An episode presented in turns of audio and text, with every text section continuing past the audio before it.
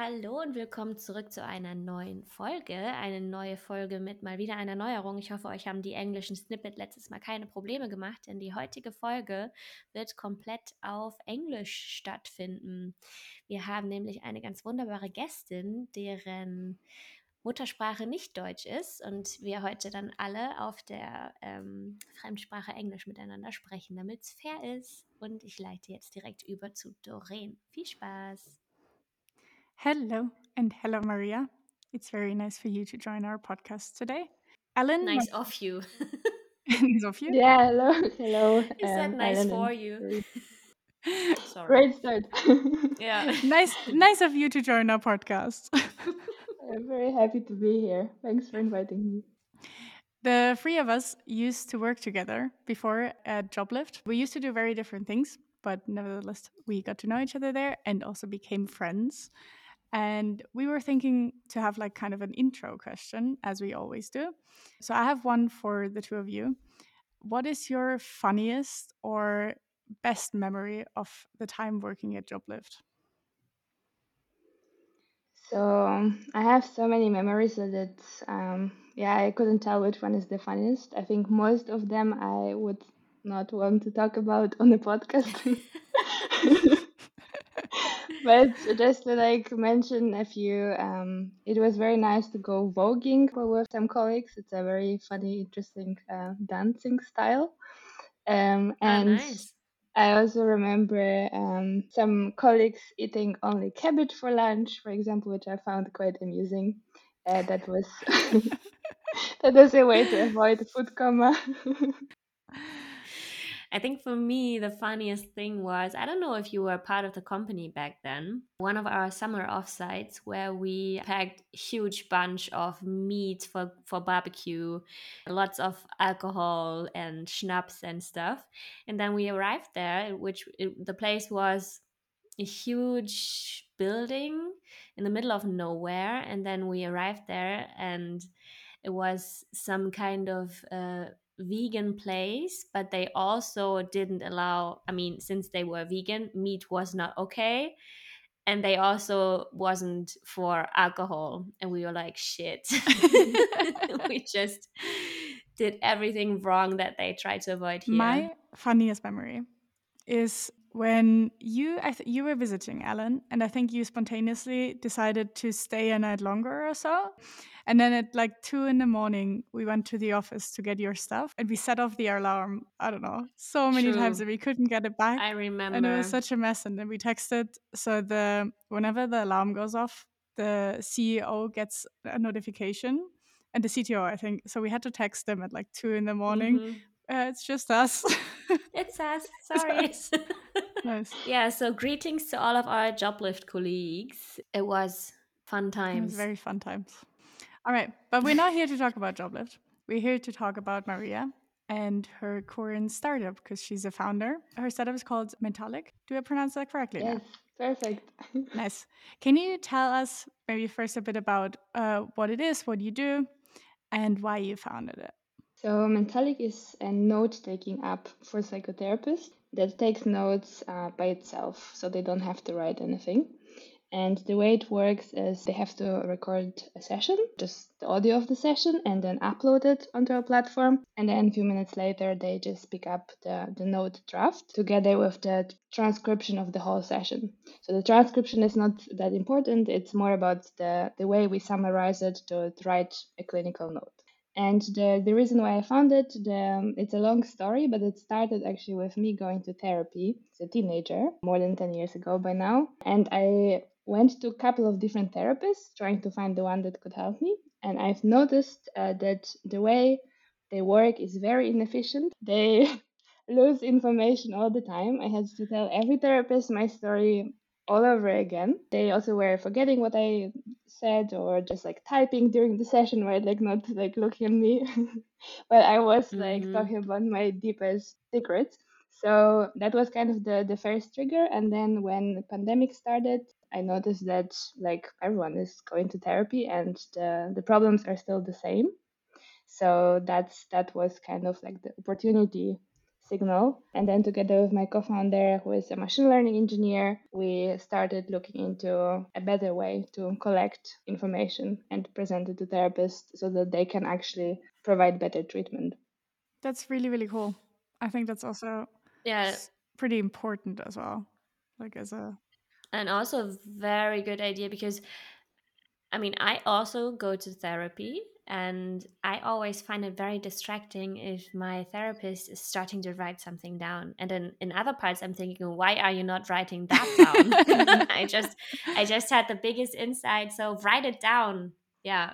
So it's a really, really important point that you can really focus on. That is actually a very frequent uh, thing we, we hear from therapists that they sometimes meet their um, like client on the street and the client says like, "Oh, this one thing you told me changed my life," and the therapist is shocked because he thought something totally different was important. Uh, so so having Mhm. kind of this like extra pair of ears in in this case digital one also helps therapists actually notice different things. So they, they very often tell us that it helps them find new insights that they would not think of otherwise.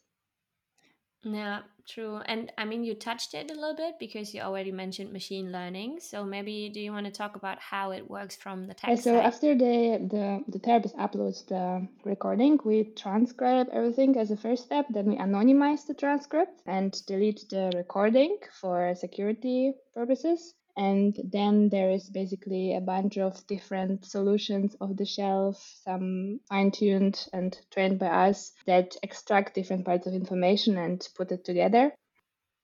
Sounds fairly straightforward. how many languages do you support? Human language, you mean? on the English. Yes, I mean we can we can also talk about the programming languages if you want to hire engineers, but No, no. For, for this, I, I I send everyone to my co-founder. I'm not the technical guru here. Well, what do you both think about uploading our episode and then checking what what the transcript looks like afterwards? I think it would be cool. Is that possible? That's definitely interesting. We have um, benchmarked a lot of transcription solutions. if that one's better, maybe we, we can leverage it. I think it would just be funny. And then we put that in the in the episode description. Hey, this is what transcription would do with our episode. you mentioned your co-founder. How did you meet him? And why did you pick him? Why do you think he's a good fit for you? So we met at Entrepreneur First, which is um, like a matchmaking incubator for startups, or actually founders, solo founders who want to find um, the co-founder. It sounds like a dating app. Yes, it is a bit of a dating app, or maybe it's more like those dating shows uh, that you have on, on Netflix, right? People are supposed to mingle, and if they don't find a match, they're kicked out. and if you if you find one, then you actually make it to the next level um, after six weeks, where you start like conceptualizing the company and doing research. So I've worked there with three different potential co-founders during those six weeks. And with Georgie, we had, I think, the most aligned um, kind of long term vision and, and mission because he specifically wanted to, to help people, and that was the case for me as well. And also, he had a lot of good ideas for how we can apply machine learning to help therapists. And what I was um, like, what I used to think could be the solutions were usually like not involving so much machine learning. So that was like definitely a good spin to the ideation process. So, and the i call it CEO or co-founder dating app. It was clear that you have an idea where you want to find someone, and then there were others saying, "Hey, I would like to join, but I don't have an own idea." Or what are the criteria? Uh, so in theory, um, no one should have an idea when um, when like you join the program, uh, because it's important that that uh, that everyone stays flexible, right? Because it's it's like if you are very much like set on one idea, then it will be harder to find someone who wants to do exactly that. But Okay. I was building another mental health startup before that one, so I initially wanted to actually keep building that during my time at EF. Um, but that changed during the, the course of the program, and also Georgie, my co-founder, never up for building what I wanted to build before because it was not technical enough for him. So yeah, they basically at some point decided that I will just like be more open to different ideas. But I really wanted to stay in the mental health space because that's where I have my like personal kind of cause that drives me. Since you already mentioned another company, um, did so you did found already in the past? Um, Was it? I I basically was building businesses since I remember. So when I was 10, I was trading hamsters, then I was trading violin, and when I was 18, I basically built the first like real startup, which was an internet multi-agency for insurance, um, which later pivoted to to like a SaaS software for financial advisors. So that was my first startup, and then the second one uh, was the the one that I started while in Joblift with another colleague of ours uh, who was back then a head of operations. I was the head of growth, and uh, we developed an app for patients, or like basically for people who look um, for help with mental health struggles, specifically with self-esteem. That was a topic that came out of the the research. Um, so that was something I was working on, but um, like during the time of Entrepreneur First, my co-founder wasn't sure whether he wants to pursue this. He wanted to like go travel meditate and, and do other things. So that was the moment when I had to like decide for myself whether I want to like wait for him to make up his mind or, or just like start something from scratch. So that is what happened. And this startup actually still exists. It's more of like a family business by now that offers meditation and art therapy, but under the same name and the fundamentals are still the same. And what is this entrepreneur first? I don't know that. This is the incubator where I met my co-founder. So ah, the dating, yeah, dating. It's, it's something that okay. that comes from the UK, uh, where they had already like ten or fifteen cohorts, um, and and I was in the sixth or seventh one in in Germany. So yeah, it's it's quite well known. I recommend it if you're looking for co-founders. And by the way, Chris, do you have any founding experience yourself? I don't. So I never really, I never founded anything yet. but Ellen has. Yeah, actually, I have because I co founded this podcast with two other people. Greetings to John and Betty, who are still listening to this podcast, I hope. Text me if you listen to this. Uh, that's the test. And um, I mean, this one is quite a successful one, but I also founded something or co founded something else which I didn't proceed on. So uh, there was Marcello. I don't know. He was also at Joblift. I don't know if you two remember him. No, he was no, working in marketing who has really a brain that is just producing ideas for products but where he needs help is to actually get those ideas on the road. So that was where he approached me. And i at first i was like shut up. I don't i don't want to program in my free time. But then the idea was so nice that i thought like okay i would like to have this app and actually use that app so I said that I'm in, and then we started with five people. These five people changed over time, um, but we like we brainstormed about the idea, what should be the functionalities of the app, and also narrowed it down to an MVP to just test it. And um, we also decided for some technology to go for, which um, we built the prototype with and then that was the point where we would have been able to start. But I figured that since it's very close to my everyday work, it was actually feeling like work. I mean, I like the product, but it was not relaxing. I mean, this podcast is something else because it's so different from my day to day job. It doesn't feel like work. It sparks a lot of joy. I mean, my work also sparks joy, but it feels like work, and this does not. So I decided to leave the um, company, and I was a bit worried that the idea is going to die because I felt like the driving part that holds it all together and shows the direction. And that actually also happened after I left. Um, the idea died. I mean, the idea is still there, but the progress died. And yeah, it's a bit sad because the idea is really nice and I would really like to use it. But on the other hand, I am not missing out on something. I mean, it's it's great to, to go through the experience. I think, right? Um, Definitely. Um, that's definitely one of my learnings after my first startup that uh, working on something that is like really really deeply important for you is is like the only way you can basically like sacrifice everything else to to work uh, towards something um, with such a less like small likelihood of succeeding basically. True. On on this topic maybe how long did it take you from like first ideas and iterations to where you are now? Like maybe also in your previous companies but also in in this one now. Yeah so in the first one we we were for like a year and a half pretty much trying this first business model of selling insurance to to like individuals and we couldn't scale this.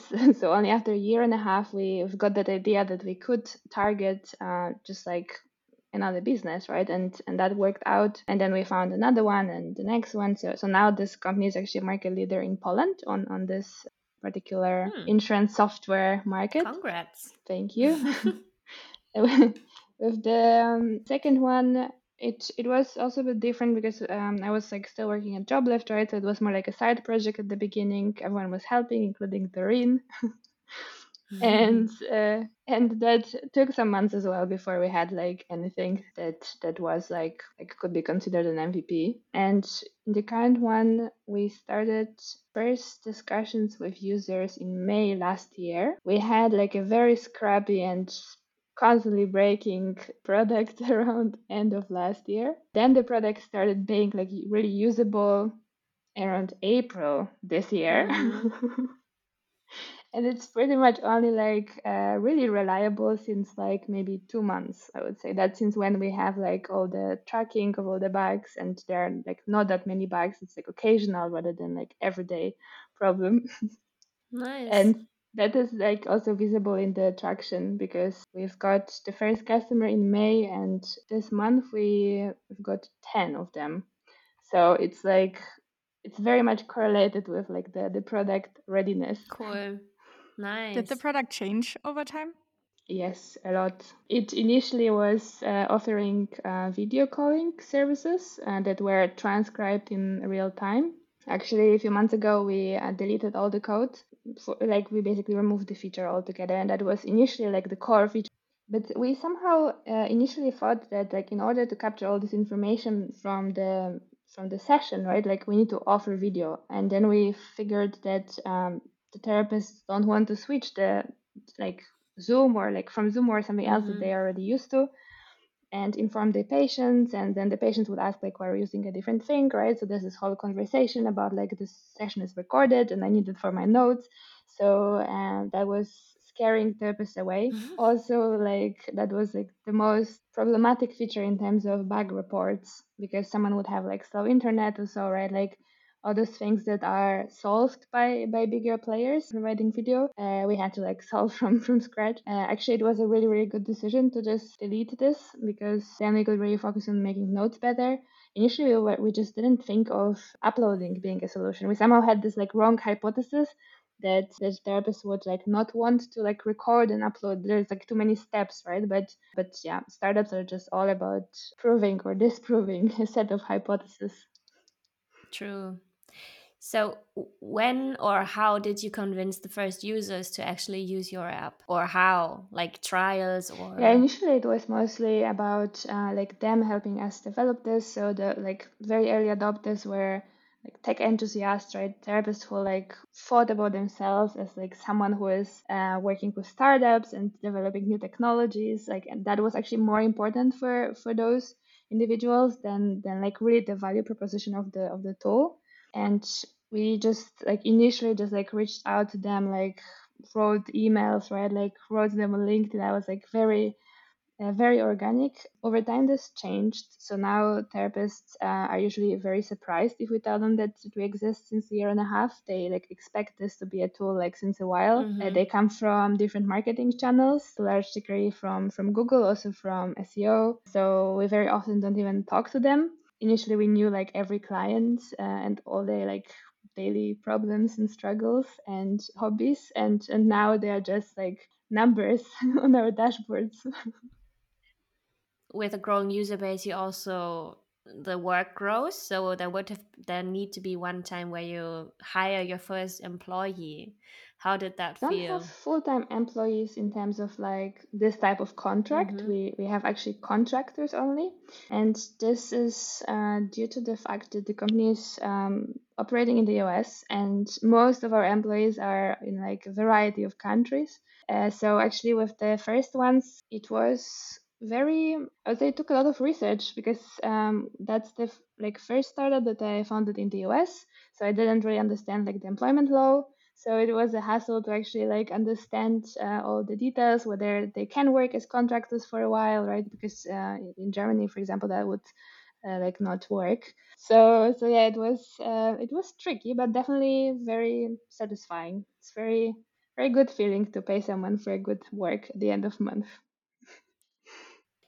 Okay, so since you work from home, and I mean this idea is kind of your baby, how do you manage to to shut down the work mode? How do you manage to think about something else and keeping the distance from the work that it is? This is actually very tricky, um, I must admit, but but the the good thing is that this work often doesn't feel like work for me, like kind of referring to what you said before, Mm, because it's just so interesting and so like enjoyable that of course like if if there is a deadline and we have to like work long hours then it then it feels a bit more tiring. But usually i'm just like very excited to do that uh, and looking forward to it. So I, I usually try not to work too much on the weekends and just go somewhere else, travel somewhere, or like distract myself. Uh, but then I'm usually actually like happy by the end of the weekend that I can go back to, That's so to cute. reviewing Figmas.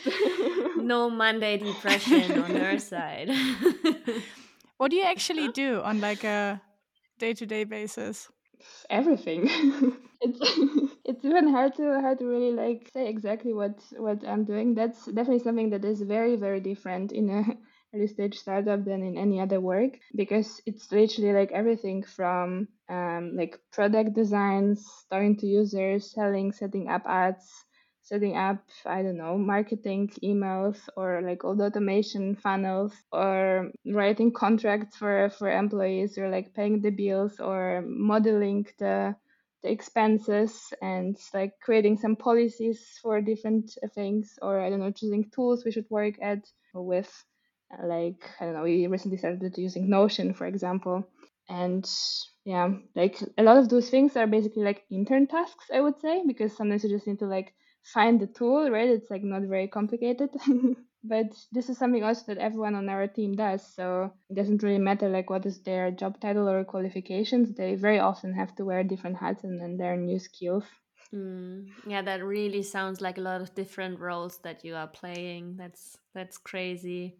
I mean, I I even drive myself crazy if I have to do more than two context switches a day, which because I feel like that's kind of a waste of time, a waste of energy that is consumed. But I mean, since your company is growing and growing, I think there will be defined hats for the different hats. Wow, I hope you can understand that. What I'm trying Yeah, we, we kind of in a way have them because we, we mostly hire specialists, right? So there's like a person for for like uh, SEO, person for design. But uh, for example, the designer, like when he started, he only would use Figma and like design the product, right? And and then he had to learn how to design like all social media Hmm. materials or how to manage the the no code commercial website, Mhm. so he can actually like himself set up the website end to end. Uh, then he had to learn how to use the CRM so that he can like put some like um, lead generation like pop-ups on the website, right? Or like create email templates for like newsletter or onboarding emails in that tool. So so those are kind of like non-conventional tasks for this type of profile, Mm. but it always somehow stays like within the realm of like the, the original role if possible. Yeah. Can you um already finance yourself with what you earn? Mm, that depends kind of because uh, we are not like we're trying to optimize on like uh, the company costs, right? So so I would rather like uh, cover my day-to-day expenses than than like save money on the side because that's just like more tax efficient. Mm. Okay, and how did you did you finance yourself in the beginning? Did you have a fundraising or something? Actually, entrepreneur first pays a stipend Okay. when when you are a member of the program, and then after we left, we joined one of the, the startup stipends, like financed by the Berlin City and European Union. So that those are like um, easily available for startups. Uh, It requires some pitching, of course, but it's it's usually the threshold is not very high. So we've got this one for a couple of months, and then we um, joined an accelerator from Berkeley. It's called Berkeley Skydeck from UC Berkeley, um, which also invested in us. And currently, we are like still burning that money, so we uh, just started fundraising now to to extend our budget. How is it talking to investors and VCs? Mm, I would say it's tedious uh, more than anything. Because it's it's a lot of conversations to kind of like weed out the the investors who are not a good fit. Because investors often look for like certain stages of the company and it's not like they don't communicate it up front because they kind of like want to have the conversation to establish the relationship and just like observe this company for later. There's a lot of like conversations like that which um, kind of are a waste of time from the short term perspective on our end um, but they might be useful for like next round, right so yes but but otherwise it's also interesting they sometimes have interesting ideas or they like mention some useful technologies Mhm. uh, from their portfolio or like they talk to a lot of startups so sometimes some something interesting comes out nice. Really interesting. So interesting. definitely a win to go for it. What would be your three tips for someone who'd like to found something? I think um, it it like really boils down to um, to kind of understanding very well the motivation to do that. because there's like so many startups that that kind of like uh, don't make it far just because someone thinks like it would be cool to have a startup, right? Or like Mhm. um, make some money or so. Or like uh, for example, my my co-founder when I met him, he he told me that he joined EF because he was considering being a freelancer and he wanted to have more chilled lifestyle. He very quickly learned. I don't think that's chilled. It doesn't sound like it. It's like open your no, eyes. it's it's, it's it's it's far from it. So so by now he knows this, but but that's something that I would like for sure recommend to someone who is considering it but never like uh, did that before to like really um, understand uh, the motivation because also as you mentioned, Ellen, right? Like if it's not something that is like really really important for you that you would fight for, Mm. then it's gonna be tiring. and yeah, it needs to be something that like that will not feel like work at least for some of the time. Mm. Uh, so like really finding that thing, I think it's like the the one most important thing. Um, but then It doesn't have to be three tips. You can also say that's the most important part, and the rest comes. Yeah, I think it was a really good answer already as well. And probably the most Yeah. important. yeah, I think the other ones would be more like derivatives from it, right? So to like um, for example, like focus on like everyday kind of joy of doing it, to not Mm. like do it to like later cash out or something because it's it's really like not very likely. So so it's important to make it what you actually want to do every day. Mm. I mean, maybe if I phrase the question a bit differently, maybe there are some ideas that pop up. So, what would be something that you would like to have known up front before founding? I mean, you founded very early, but maybe before founding this company, Mentalyc. Hmm. I actually think that I would not want to know anything that I didn't know because I really enjoyed the discovering Yeah, process. Yeah, that's a nice point of view. That's that's Yeah, it's, nice. it's really like like a puzzle. so I think the the whole like fun part is to actually like always like be ch- like challenged by circumstances and and also enjoy enjoy the Because that is journey. probably also something that's super important that you enjoy the challenge, enjoy the journey. Otherwise, you will not not do it for very long. yeah Yeah. it's it's definitely like the the very big upside of of being a founder if you find this right uh, topic for yourself is that um, that it's really like fun to do and it's just very like satisfying and and it really doesn't feel like work for most of the time but yeah of course if you if you don't have that or maybe you just don't enjoy the like the the lifestyle and just like being challenged and doing different things, right? Things that you don't know how to do, then it's just gonna be a torture. Mm. What are you hoping for in like the next year with your work and your startup and your lifestyle? So in the like really short term, like still this year, I hope that we will manage to fundraise because otherwise we would need to like rescale down our growth. So that's not not what I would wish for.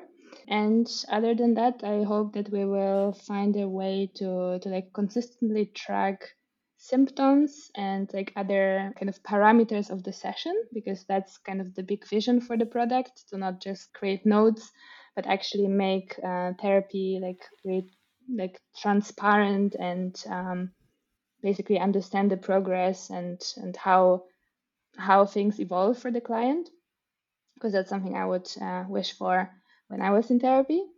Um, and in terms of the lifestyle and other factors, I I would like to move to the US, and this is something I recently had like no time or resources for prioritizing. Let's let's go that way, and I think it would actually like help the business if if I was there, and also my my overall working hours.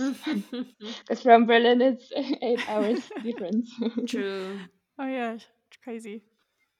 Sounds like a plan. We both wish you all the best in succeeding. And I really, really thank you for sharing your insights. It was a very nice talk. And I'm happy to hear how the future goes. Yeah, me too. Thank Best you. of luck. I'm like really honored to be on this podcast with you, girls. And I hope that if you want to build startups, you will find your real cause. If not, that's also totally fine. I think that's a good word to finish this I episode. agree. I agree. Und auch nochmal an euch da draußen. Wir hoffen, die Folge hat euch gefallen und gebt uns doch mal Feedback, ob englische Folgen für euch fein sind oder ob ihr euch lieber wieder mehr Deutsch und Deutsch-only wünscht. Habt einen schönen Tag. Tschüss.